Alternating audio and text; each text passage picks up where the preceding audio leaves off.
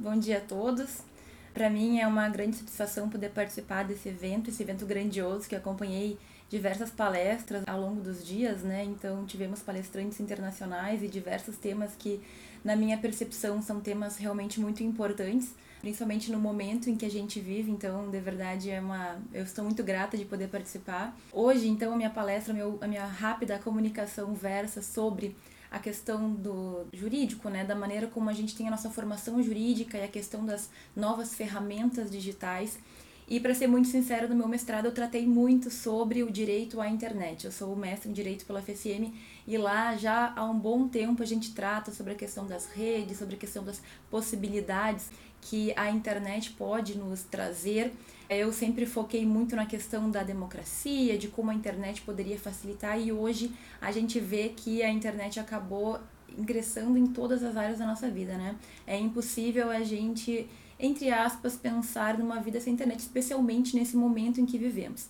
Então, junto com essa minha parte teórica, essa minha parte mais voltada ali para os estudos acadêmicos, em que muitas vezes a gente vai se basear em professores e autores que não são do direito para poder entender, eu também tenho uma parte, entre aspas, mais prática, uma vez que eu tenho meus perfis jurídicos em que eu compartilho meus conhecimentos, em que eu compartilho as minhas experiências e busco auxiliar alunos, estudantes de direito nessa caminhada que pode ser bastante complicada para quem não ainda está começando, para quem não entende muito bem os caminhos que pode que a gente pode seguir. Então acho que é interessante essa minha percepção de ver a teoria e efetivamente o que a gente encontra na prática.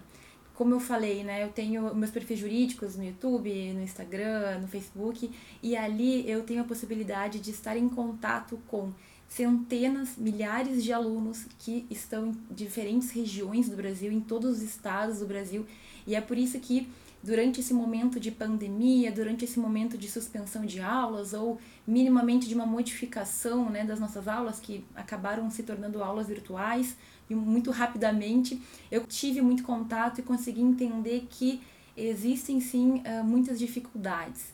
E aí nessa fala de hoje, rapidamente eu quero abordar três pontos que acabam sendo, entre aspas, obstáculos, que são três barreiras que eu vejo que nós ainda temos que superar para realmente a gente conseguir ter o ensino jurídico, uma formação jurídica com ferramentas digitais e com qualidade, né?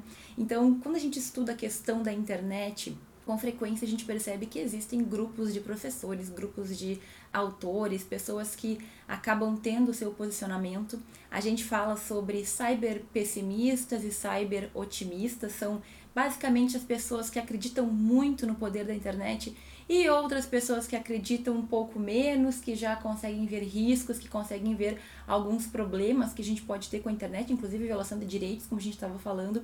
E é claro, né, entre os extremos nós temos aquelas pessoas que estão no meio termo, que conseguem ver os pontos positivos, mas que também tomam certo cuidado com aqueles riscos que a internet nos traz. Entre cyber pessimistas e cyber otimistas, nós temos pessoas que acreditam que inclusive a internet vai nos fazer alcançar pontos de vida e questões culturais que nós nunca tivemos anteriormente, como por exemplo uma língua mundial.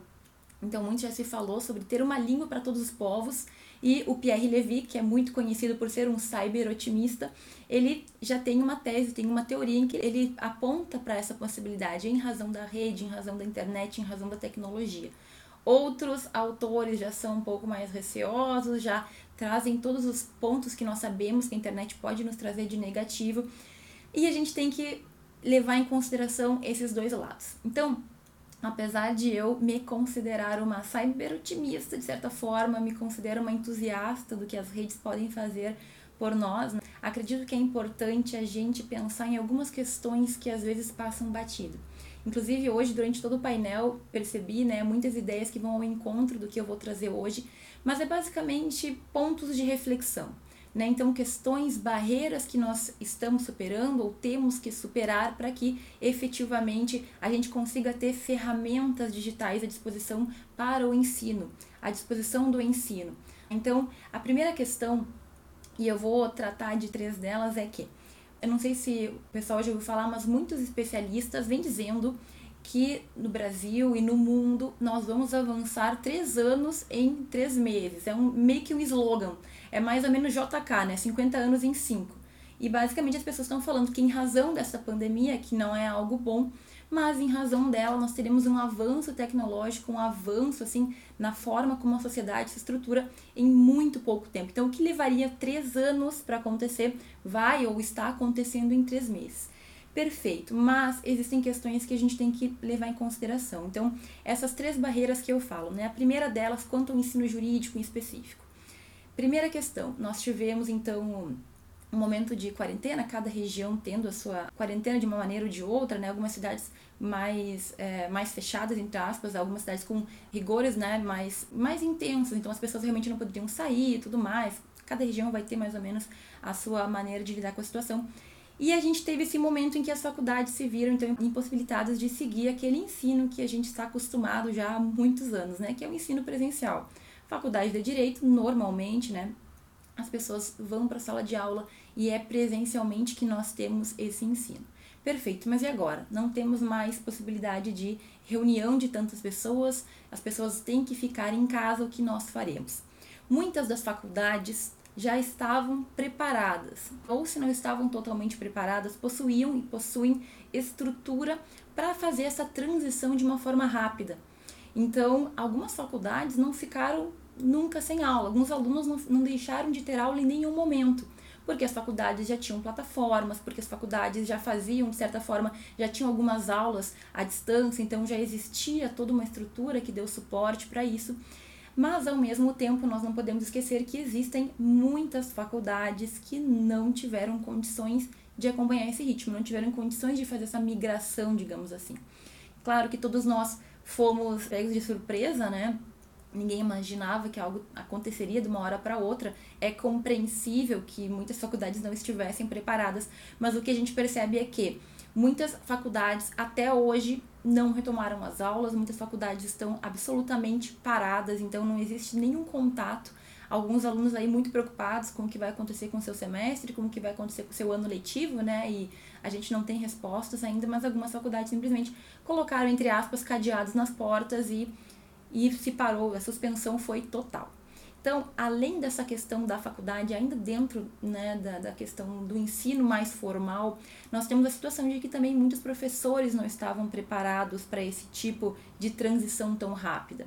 É claro, é compreensível, a mudança é muito drástica. Então, tu sair de uma sala de aula em que tu tem um contato com o aluno, em que tu consegue conversar, em que tu consegue ver, e tu consegue perceber se ele está entendendo ou não, é bem diferente de estar ali falando para uma webcam, né? Falando para uma tela sem ter efetivamente aquele contato imediato. Até existe ali o chat que a gente fala, a pessoa pode conversar, a pessoa pode fazer pergunta, mas tanto professores como alunos sentiram esse impacto. Então, a primeira questão, a minha percepção, a primeira barreira que nós tínhamos, que nós temos, é essa questão das faculdades, que algumas estavam preparadas e outras não estavam. Mas tudo bem, muitas faculdades estavam sim preparadas, então digamos que a gente passou essa primeira barreira. A minha faculdade, ela tinha condições, então nós estamos tendo aulas online já há um bom tempo e as aulas seguem apenas mudou né, a a, o formato. Deixamos de ter aula presencial, estamos tendo aula no computador, em casa, etc e tal.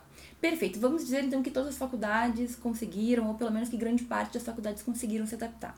Nós temos uma segunda barreira que temos que transponer, que temos que superar para conseguir fazer com que esse ensino jurídico e essas ferramentas digitais efetivamente cheguem até os alunos.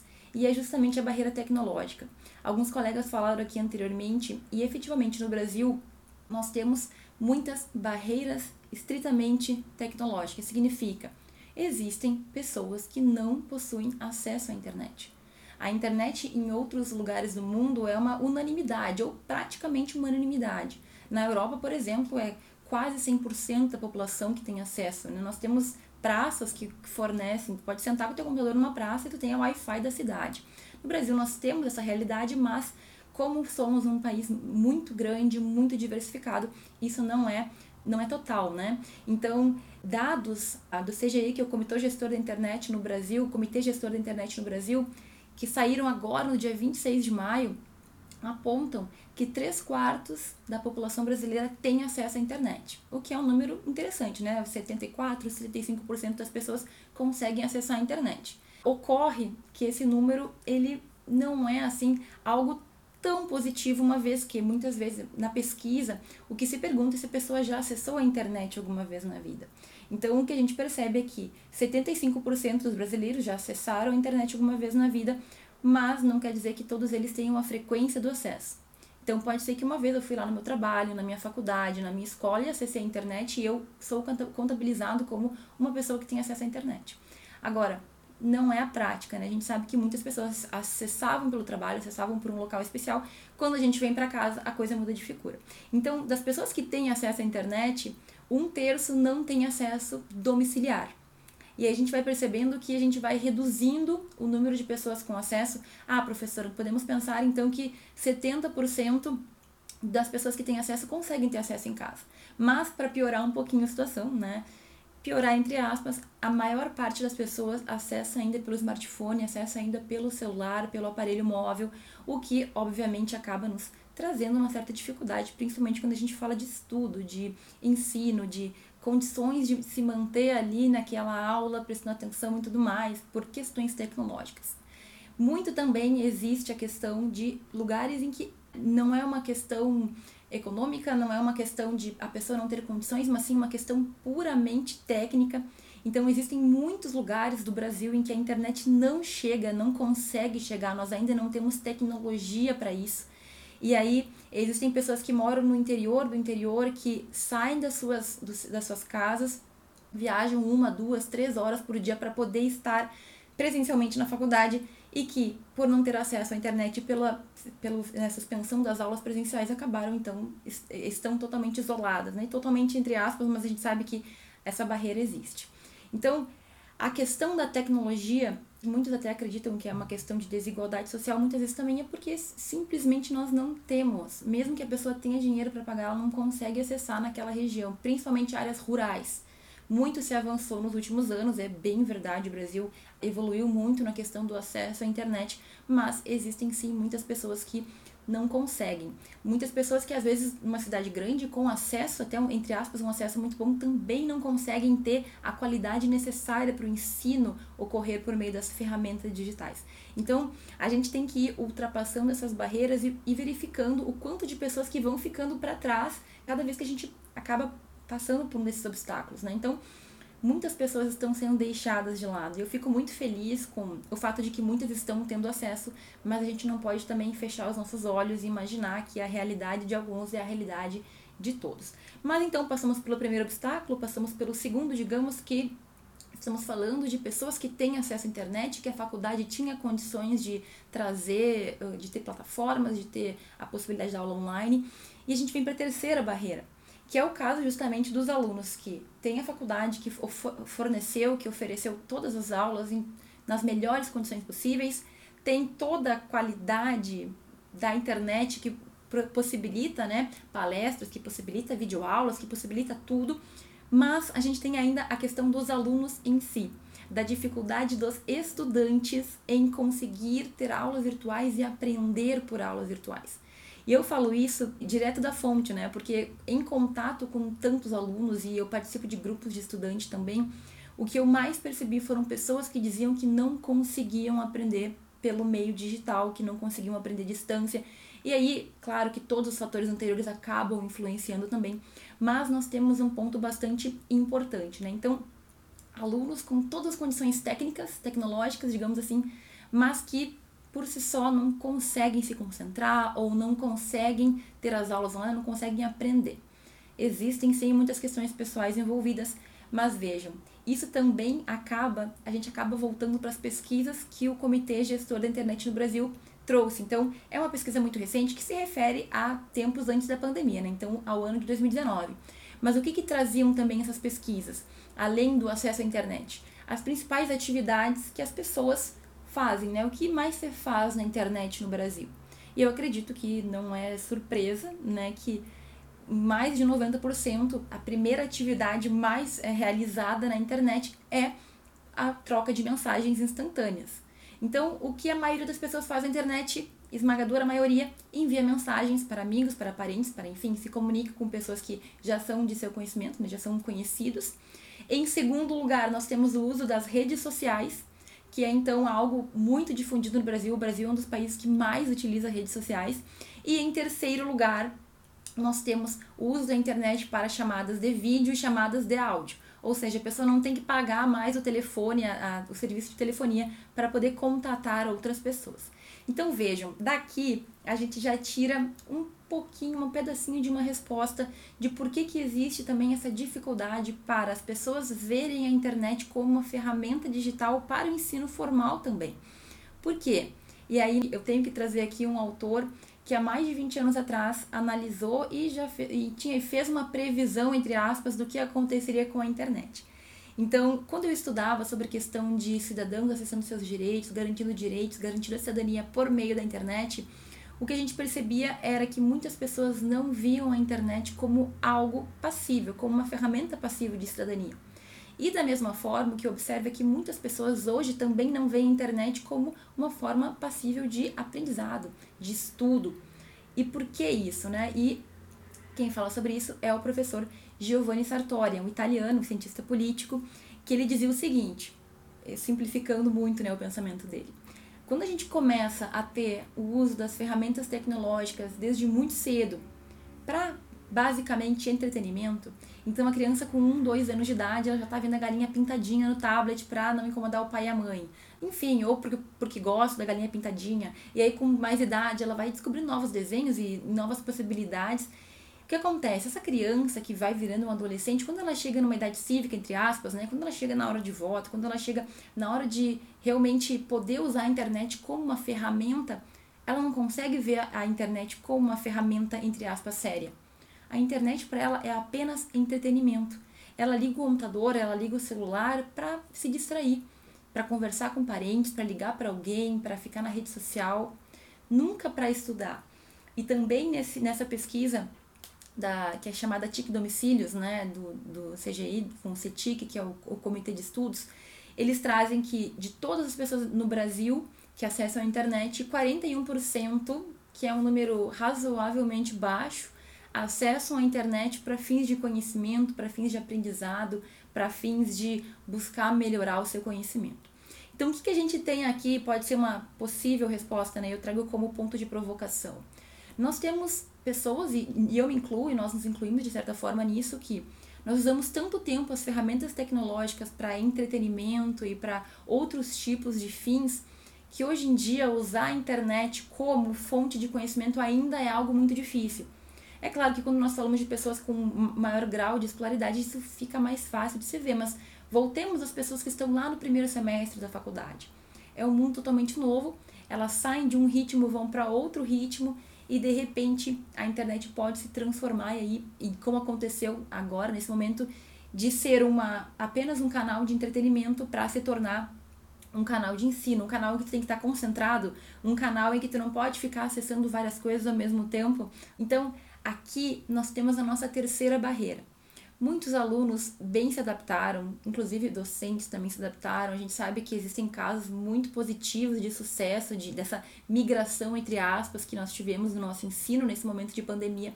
Mas nós temos sim que analisar essas três barreiras que acaba atingindo muita gente. Infelizmente, nós sabemos que muitos alunos, muitos alunos desistiram da faculdade nesse período porque não deram conta e é claro que existem outras questões envolvidas, mas o fato é, nós temos sim questões mais profundas para analisarmos acerca do ensino jurídico, das novas ferramentas, até para que elas sejam consideradas ferramentas de ensino.